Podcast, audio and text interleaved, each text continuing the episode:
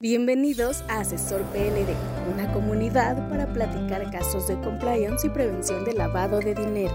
Conduce Javier Martínez, director del despacho Tax Day México. Comenzamos. Bienvenidos al caso 38 de Asesor PLD. Recuerden que estamos platicando en estos últimos casos sobre la evaluación nacional de riesgos y este caso 38 va a ser para platicar los riesgos de lavado, de dinero en México, como los tenemos en 2016 y en 2020. La descripción del caso, pues, es revisar y entender la probabilidad y el impacto de la incidencia de lavado de dinero en estas evaluaciones nacionales de riesgo.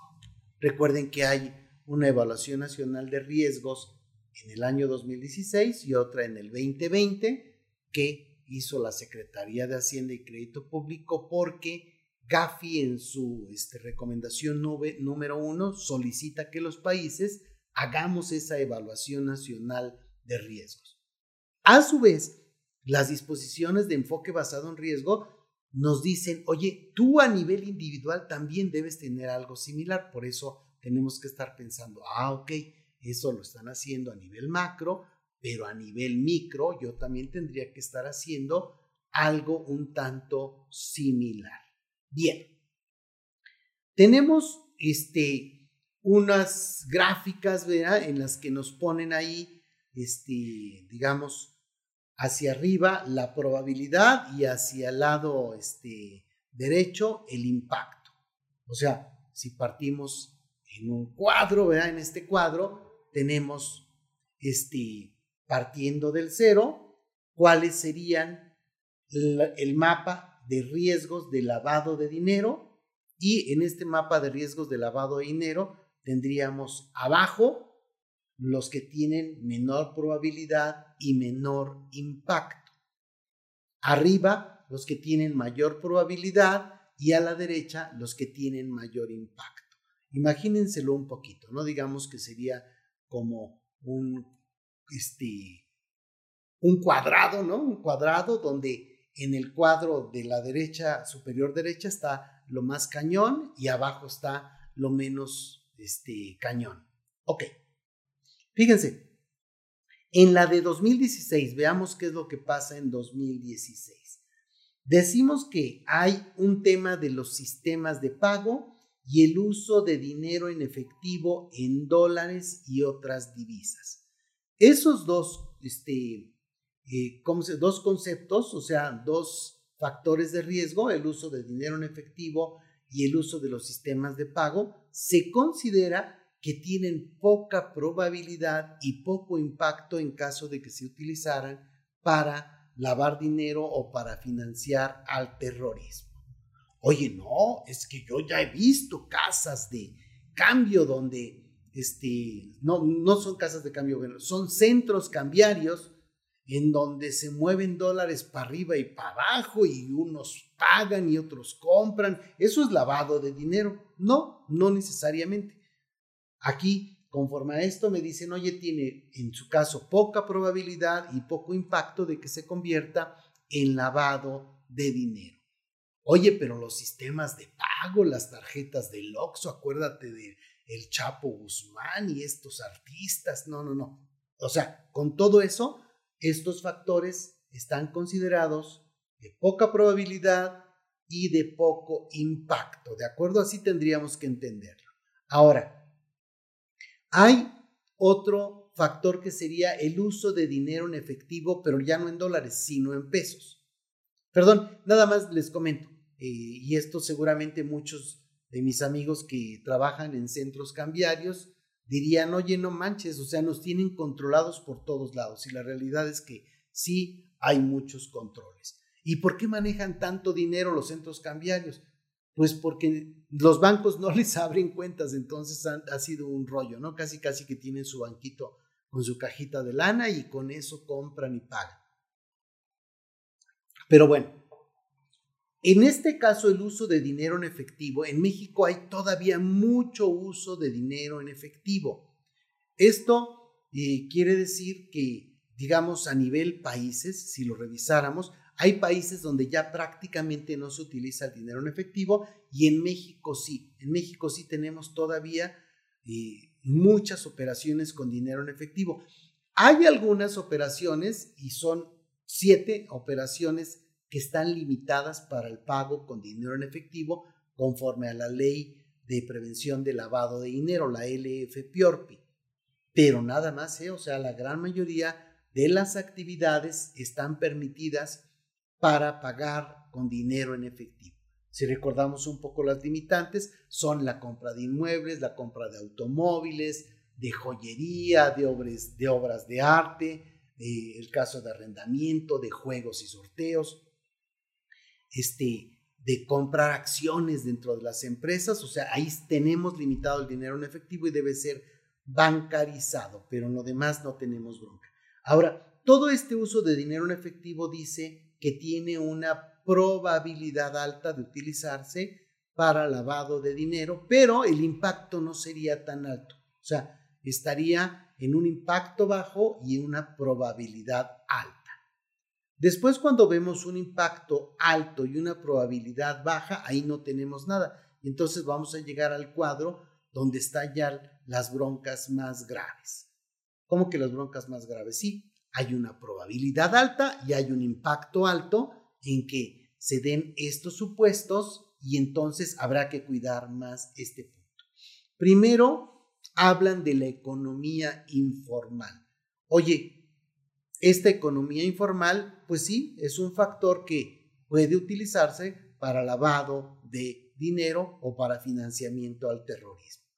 Y estamos hablando de que en muchos estados de la República o muchas zonas de la República prácticamente la economía es informal casi en su totalidad, ¿eh? o sea, ya a nivel promedio a lo mejor es del orden del 59%, pero a nivel algunas, este, algunas áreas casi todo es, está dentro de la informalidad. Ok, ese es un factor de riesgo, pero no es el más grave.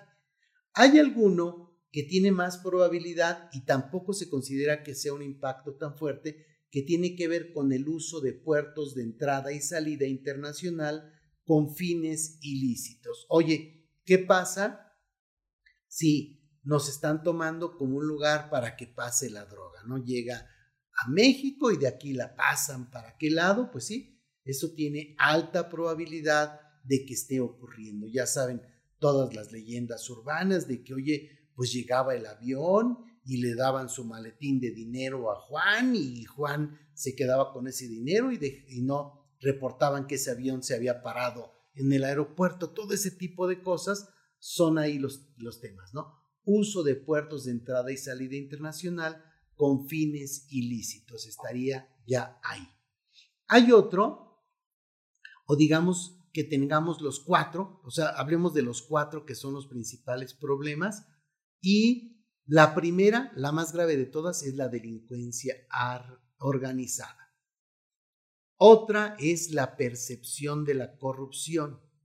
Otra es la falta de certeza jurídica y percepción de impunidad. Oye, cuando te dicen, oye, solo metemos a la cárcel a dos de cada 100 infractores, pues dice, pues que me cachen, la neta es que hay pocas probabilidades y eso sí es un problema grave y otra, pues es todo el dinero que se está generando con estas este, actividades ilícitas, ¿no? Toda esta delincuencia organizada genera gran cantidad de dinero que es capaz de dar cañonazos de 50 mil pesos, como decía Pancho Villa, ¿no? Entonces, este, eso nos lleva a estos problemas. ¿Cuáles son los cuatro problemas más graves?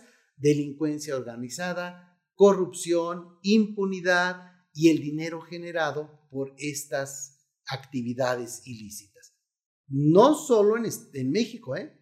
Pudiera ser que venga dinero de Estados Unidos que se generó en Estados Unidos y llegue a México para lavarse a México. Eso es lo que nos dicen en 2016.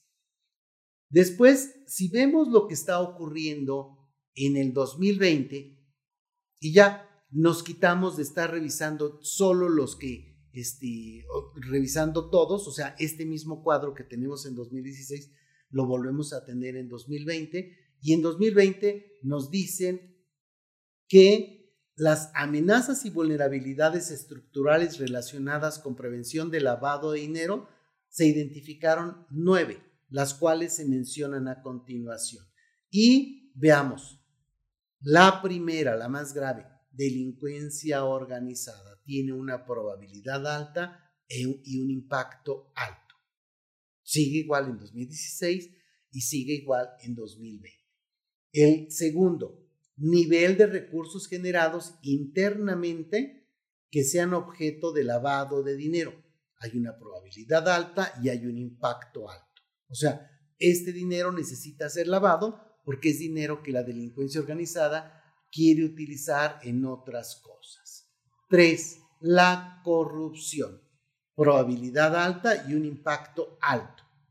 Dices, eh, sí, suena bastante, bastante grave. Ok. ¿Cuáles son las vulnerabilidades? O sea, la amenaza es la delincuencia organizada, el nivel de lana que está para lavarse y la corrupción. Y las vulnerabilidades serían que hay poca certeza jurídica y hay mucha impunidad. Certeza jurídica e impunidad y eficacia en la implementación de la normativa. O sea, nomás no logramos que esta parte funcione, que, esta parte funcione. Toda la economía informal está como 5, hay una probabilidad alta, pero hay un impacto medio. Hay operaciones con dinero en efectivo, con moneda nacional, que también es una probabilidad alta, pero un impacto medio. Hay una infraestructura del mercado, infraestructuras del mercado, donde tú dices, oye, pues sí, hay este tema, pero no hay, no hay tanta probabilidad y tampoco el impacto sería tan relevante. Las operaciones en dólares no lo dan este, como una probabilidad media y un impacto medio. Dicen, oye, no, no, no, en 2016 decían que era bajo, ahorita ya lo vemos como que es medio. O sea, se han estado identificando con base en las experiencias que pueden tener más broncas de las que parecía que no tenía. y eh, eh, hay un punto 9 ya en la del 20, de la Evaluación Nacional de Riesgos del 2020, que hablan de los movimientos transfronterizos en puertos de entrada y salida internacional, donde hay una probabilidad alta y un impacto alto de que se den estos supuestos.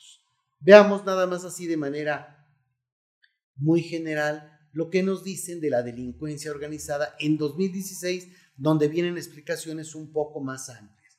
Dice, la, la, presencia de organizaciones dedicadas a la comisión de delitos en el país es una amenaza latente para la sociedad, ya que generan un ambiente y una imagen de inseguridad sin soslayar los daños directos provocados a la población se dedican principalmente a la producción y tráfico de drogas ilegales debido a que, gracias a la posición geográfica del país, México sigue siendo la principal ruta de transporte hacia Estados Unidos. Sin embargo, han diversificado su actividad criminal, incluyendo delitos como el contrabando, la extorsión, el cobro de derecho de piso, el secuestro, el tráfico de personas, el robo de hidrocarburos, entre muchas otras, ¿no? Pero realmente se dedican cada vez a más cosas. Fíjense, de diciembre del 2012 a mayo del 2016 han sido neutralizados 100 de los 122 objetivos relevantes de la delincuencia organizada. Esto siempre nos lo dicen así. El gobierno tiene que decir que está cumpliendo bien sus objetivos. Oye, pues no manches, tenías 122 objetivos, ya tienes 100, pues ya la estamos haciendo, ya estamos ganándoles. Pues no, no fue el caso. Estamos hablando todavía del sexenio de Peña Nieto, ¿no? En esa parte, oye, la delincuencia siguió creciendo aún y cuando tú nos dices que este, tenías 100 de 122 objetivos cumplidos. Ya de este sexenio ni hablamos, ¿no? Porque aquí, pues para empezar, quién sabe si tenían objetivos, pero bueno, este, eh, se dio la política de abrazos no balazos y ya se han generado o se han fortalecido mucho estos grupos delictivos. Dice, lo cual, relevantes, lo cual refleja el esfuerzo que el Estado mexicano ha realizado en los últimos años con el fin de desarticular a las organizaciones delictivas más importantes. Sin embargo, la mayoría subsisten debido a, su adaptabilidad, estructura financiera y red de protección. A ver, va de nuevo. Tu gobierno me dices que estás atacando a sus grupos delictivos, sí. Y cuando me dices que es, sin embargo, la mayoría subsisten debido a su adaptabilidad, oye, se adaptan a su estructura financiera, ¿ok? Y a red de, de protección. ¿Cuál es la red de protección? Pues desafortunadamente es parte también del propio gobierno. Ok. Esto entonces nos lleva a que esto es lo que nos decían en 2016. Entonces, hay todo un rollo en el que tendríamos que estar cuidando para saber qué ocurre en el 2020. En el 2020 ya no nos dan una explicación como esta en la que se quiere este, adornar el gobierno porque no había forma en la que pudieran decir, oye, con base en esto podemos presumir algo, ¿no? Nos dan datos más, más generales. Ok, entonces ya tenemos los mapas de riesgo, ya sabemos qué es lo que nos está afectando de forma más grave.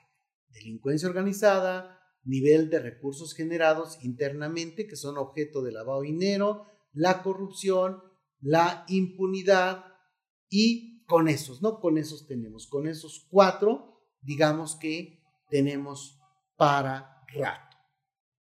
Muy bien amigos, esto sería un dato que tendríamos que leer a nivel detalle en los documentos de la Evaluación Nacional de Riesgos. Hay uno en la que nos hablan de un resumen y uno donde viene mayor información para que tengamos esta información. Subiremos ambos documentos a redes sociales para que puedan tener estos documentos o los pueden conseguir directamente googleando en la unidad de inteligencia financiera.